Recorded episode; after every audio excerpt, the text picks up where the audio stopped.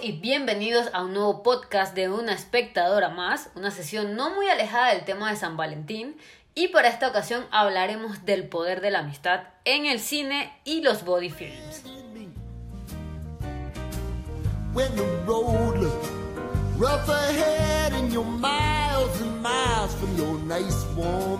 ¿Alguna vez te habías planteado que si existen películas de género de romance, comedias románticas, existía alguna categoría en donde el eje central de la historia es la amistad?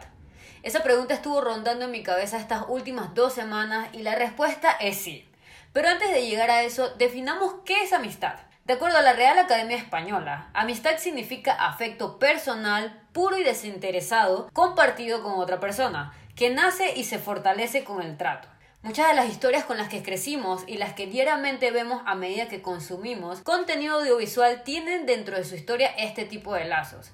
Quizás no el central, pero sí un gran recurso en la narrativa, como es el caso del trío de Harry, Hermione y Ron. Pero investigando di con mi respuesta, de la cual hablamos hoy. Los body films o body movie, traducido como película de amigos, es un género en que la película muestra la amistad entre dos varones protagonistas como la principal relación de la trama. Ira Konisberg, autor del Diccionario Completo del Cine, definió el género como aquel que enaltece las virtudes de la camaradería masculina y relega la relación hombre-mujer a una posición secundaria. La relación entre los dos o eventualmente tres protagonistas es central en las body movies. Ambos suelen tener personalidades marcadamente diferentes, pero al superar las adversidades que se plantean a lo largo de la trama, forjan y fortalecen una amistad y se genera entre ellos una relación de respeto mutuo. Los body films suelen aparecer hibridados con otros géneros, principalmente los road movies, westerns, comedias y películas de acción. La importancia de este último género en las body movies de 1980 en adelante dio lugar a un subgénero conocido como películas body cop, en las cuales los protagonistas son dos policías o detectives o bien tienen como objetivo común combatir al crimen. El cine de Estados Unidos tiene mayor tradición en body films que otros, como también en su literatura. Sin embargo, se encuentran ejemplos en la literatura de todo el mundo, como es el caso de Sancho Panza y Don Quijote en la novela española Don Quijote de la Mancha. Ambos presentan personalidades marcadamente diferentes, pero al atravesar aventuras crean una amistad basada en el respeto mutuo. Así también se encuentran producciones de body films en diversos países y épocas, como lo es la norteamericana The Defiant Ones de 1958, la italiana Il Sopraso de 1962, la película india Cholai de 1975, la rusa Taxi Blues de 1990 o las argentinas llamadas Comodines de 1997.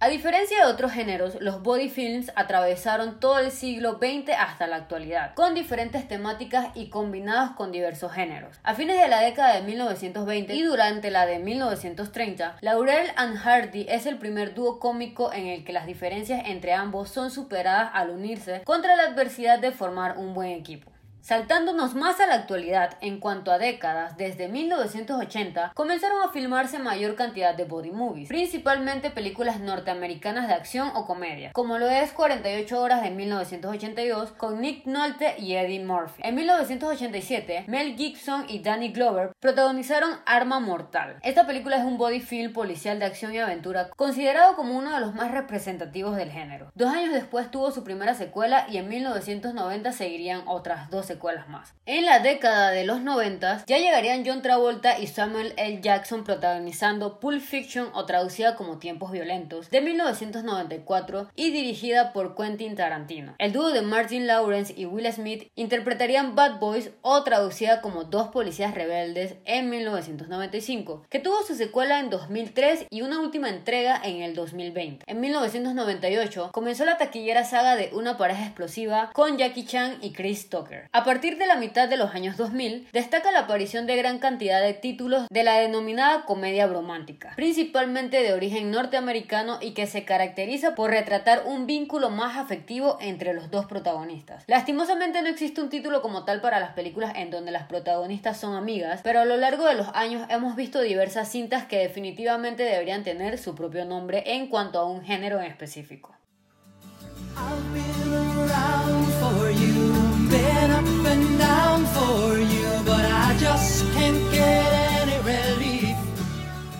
Para este podcast hablaré de cuatro películas de distintos géneros en la cual vemos cómo la amistad es el eje principal de la historia y las cuales en lo personal he llorado y disfrutado mucho. Comencemos con una película animada para no perder la costumbre de que en este podcast es nuestro género favorito y es Toy Story. Claro que sí. Esta es una cinta de animación por computadora dirigida por John Lasseter, estrenada en 1995 y producida por Pixar. Fue el primer largometraje de Pixar, además de la primera cinta animada completamente con efectos digitales en la historia del cine. La historia sigue las aventuras de un grupo de juguetes vivientes, en particular del vaquero Woody y el guardián espacial Buzz Lightyear. Si bien al principio rivalizan entre sí por saber cuál es el juguete favorito de Andy, conforme que transcurre la trama se van volviendo grandes amigos. Tras su estreno, Toy Story se convirtió en la cinta más taquillera en Estados Unidos y Canadá en su primer fin de semana de exhibición. En total recaudó más de 191 millones de dólares en ambos países y más de 361 millones adicionales a nivel internacional.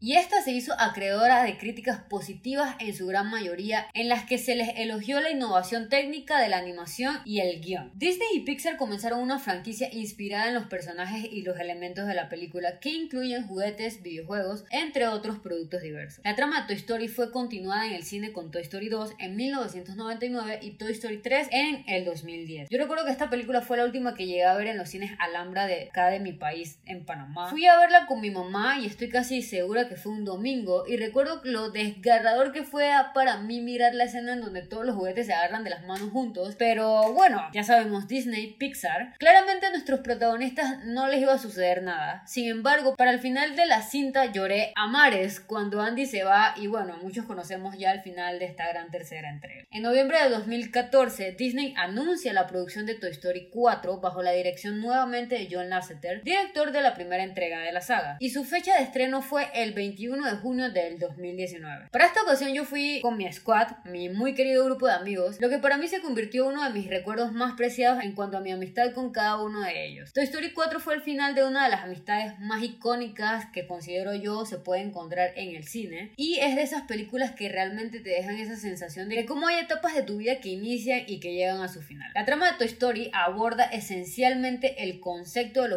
de cómo los juguetes cobran vida cuando no los estamos mirando y que disfrutan de que los seres humanos los utilicemos para jugar, aunque cada uno posee su propia personalidad que les confiere cierta naturaleza humana. Una de sus temáticas principales es la amistad entre Woody y Buzz, la cual es una amistad que se refuerza por la misma misión, el ser los juguetes de Andy. Esta película tiene como soundtrack la canción You Got a Friend in Me, que aborda el significado de este elemento particularmente, al exponer que aunque pasen los años, la amistad no morirá y cual la letra indica que verás que es nuestro destino porque tienes un amigo en mí. Literalmente se traduce de este modo. El filme también refleja las consecuencias de los celos ante la posibilidad de que alguien nuevo le robe el afecto a alguien que ama. Por otra parte, la trama invita al espectador a que aspire a soñar en grande, lo cual se ve reforzado por la expresión de al infinito y más allá, pronunciada por el propio Boss. De igual forma, la película ofrece al espectador una sensación de nostalgia por la infancia, junto con nuestros recuerdos de las relaciones con nuestros juguetes y el doloroso proceso de convertirse en adultos independientes. Siguiendo la lista, hablemos de The Bucket List, o conocida como Antes de Partir para Hispanoamérica. Esta es una película de drama comedia del 2007, dirigida por Rob Reiner y escrita por Justin Sakan y protagonizada por Jack Nicholson y Morgan Freeman en los papeles principales. El argumento de este filme se basa en lo siguiente. Hace mucho tiempo, un profesor de filosofía le sugirió a sus estudiantes que elaborasen una lista de deseos, un recuerdo de todas las cosas que querían hacer, ver y experimentar en la vida antes de morir. Pero mientras Carter, el papel protagonizado por Morgan Freeman, estaba aún tratando de aclarar sus sueños y planes privados, la realidad se entrometió. Un hijo en camino, una multitud de responsabilidades y finalmente un trabajo de mecánico de automóviles durante 46 años para mantener económicamente a su familia. Gradualmente cambiaron sus ideas de lo cual representaba para él una lista de deseos y cómo ésta se convierte en un recuerdo agridulce de oportunidades perdidas y en un ejercicio mental en el que pensaba de vez en cuando para pasar el tiempo en el hospital luchando contra el cáncer. Por otra parte, tenemos al multimillonario empresario Edward Cole, protagonizado por Jack Nicholson. Este nunca ve una lista sin pensar en los beneficios. Siempre está demasiado atareado haciendo dinero y construyendo un imperio para pensar en cuáles podrían ser sus necesidades más profundas. A Carter y a Edward les detectan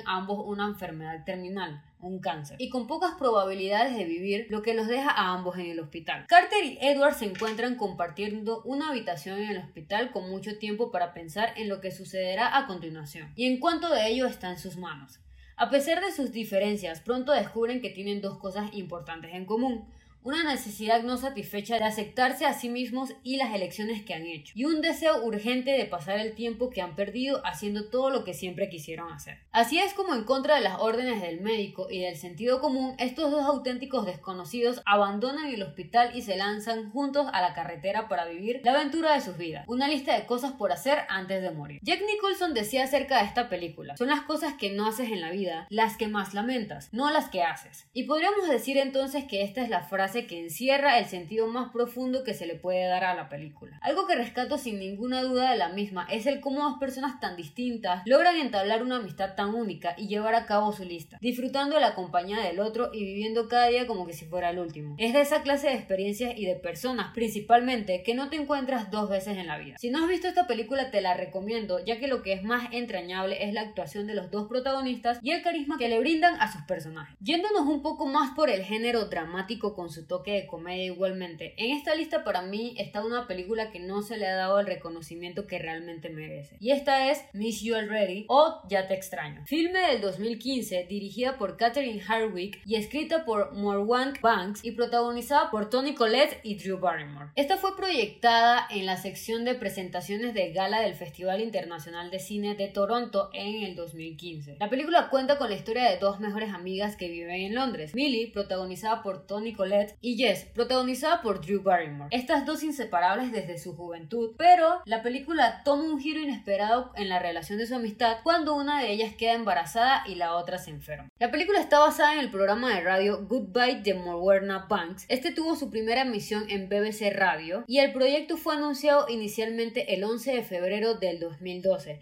cuando Paul Andrew Williams fue convocado como director y coescritor del guion junto a Mowerna Banks. Para esta película Jennifer Aniston fue convocada para ser la protagonista principal de la película. El 22 de abril del 2014 se anunció que Catherine Hardwick sería la encargada de dirigir la cinta, la cual protagonizaría Rachel Weisz y Tony Collette, por lo cual Jennifer Aniston por problemas de la agenda tuvo que desistir del papel protagónico. Una vez leído el guion, la directora Hardwick dijo sobre el guion que cuando conoció a Mowerna Banks realmente sintió su pasión por esta historia, que era algo por lo que ella había atravesado y tomó algo de la vida real para convertirlo en esta poderosa tragicomedia que es su guion. El 5 de septiembre, Drew Barrymore se incorporó al elenco y reemplazó a Wiz para completar el reparto junto a Colette, Dominic Cooper, Paddy Considine y Jacqueline Bisset. La película como tal transcurre en todo su entorno muy dramático, pero sobre todo triste debido a que se relatan todas las etapas por las que atraviesa Millie en su cáncer. El diagnóstico, los informes periódicos, la explicación a sus hijos de forma que lo entendieran, pero siempre con la leve esperanza de que pudiera superarlo. Ya yo conocí a Drew Barrymore por películas como Los Ángeles de Charlie, Donnie Darko y como si fuera la primera vez junto con Adam Sandler. Pero esta película verdaderamente me mostró esa faceta más agridulce y una actuación en la que pude conectar al 100%, inclusive con la situación de ambas protagonistas. Y por el lado de Tony Collette, creo que fue la primera película que vi de esta actriz como tal. Sé que aparece en películas como Hereditary, pero yo no veo películas de miedo, pero sin duda me rompió el alma la interpretación de su personaje. Y si un día te sientes con ganas de llorar literalmente, te recomiendo que veas esta película ya que no te fallará en ese aspecto. Y para concluir con este podcast, me fui más por una película muy de mi comfort zone. Creo que tanto como mis papás como yo disfrutamos de verla, así la de unas 50 veces en la televisión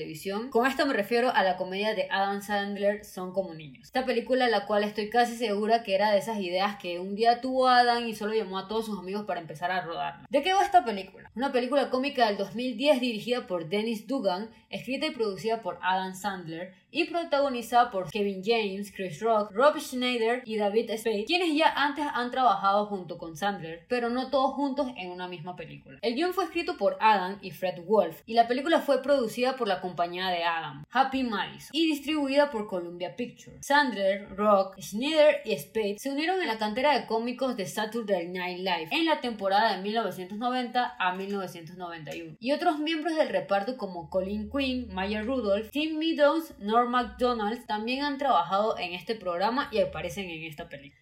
La película relata la historia de cinco amigos que 30 años después de que habían perdido el contacto se reúnen y tienen entre ellos un comportamiento muy parecido al de un niño. Lenny Hollywood, protagonizado por Adam Sandler, es un exitoso representante de estrellas de Hollywood, casado con Roxanne, protagonizada por Salma Hayek, una diseñadora de modas y con tres hijos, llamados Greg, Katie y Beck. Lenny está molesto con el comportamiento consentido de Greg y Katie, acostumbrados a todo tipo de privilegios y comodidades. Por el otro lado, otro de los amigos, Eric Lamonsoff, protagonizado por Kevin James, dice ser el copropietario de una empresa de muebles y está casado con Sally, protagonizada por María Bello, y tiene dos hijos Kurt Mackenzie, protagonizado por Chris Rock, es un amo de casa casado con Diane, protagonizada por Maya Rudolph, el principal sostén de la familia, y tienen dos hijos. Diane está embarazada de un tercer hijo, y su madre Ronsoni, protagonizada por Ebony Joanne, vive con ellos. En cuanto al cuarto amigo, Rob Robbie Hilliard, protagonizado por Rob Schneider, se ha divorciado tres veces y tiene tres hijas, Jasmine, Amber y Bridget, de sus anteriores matrimonios a quienes apenas conoce. Su nueva esposa Gloria, protagonizada por Joyce Van Patten, es 30 años mayor que él, y por el lado del quinto amigo, Marcus,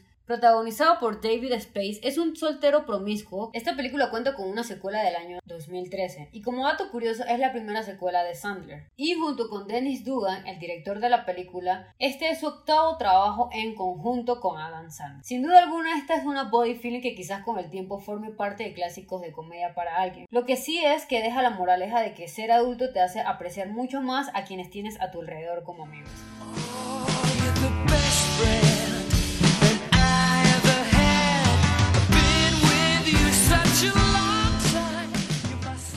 Dice un refrán muy famoso, un amigo es un tesoro que hay que cuidar. ¿Cuántas veces no hemos disfrutado de una gran película junto a grandes amigos? Desde la misma trama de alguna de estas o compartir ese momento es algo que hace que el cine tenga muchas más historias por contar, tanto dentro como fuera de la sala. Sin duda, ante esta nueva normalidad que vivimos por la pandemia, una de las cosas que más extraño es salir al cine con mis amigos. Pero gracias al cielo tenemos plataformas como Netflix Party en las que por esos ratos a menos aún se puede compartir. Si te gustó esta sesión, no olvides compartírsela a tus amigos. Recuerda que estos podcasts están disponibles disponibles en Anchor, Spotify y Apple Podcast. Muchas gracias por escucharlo y hasta la próxima.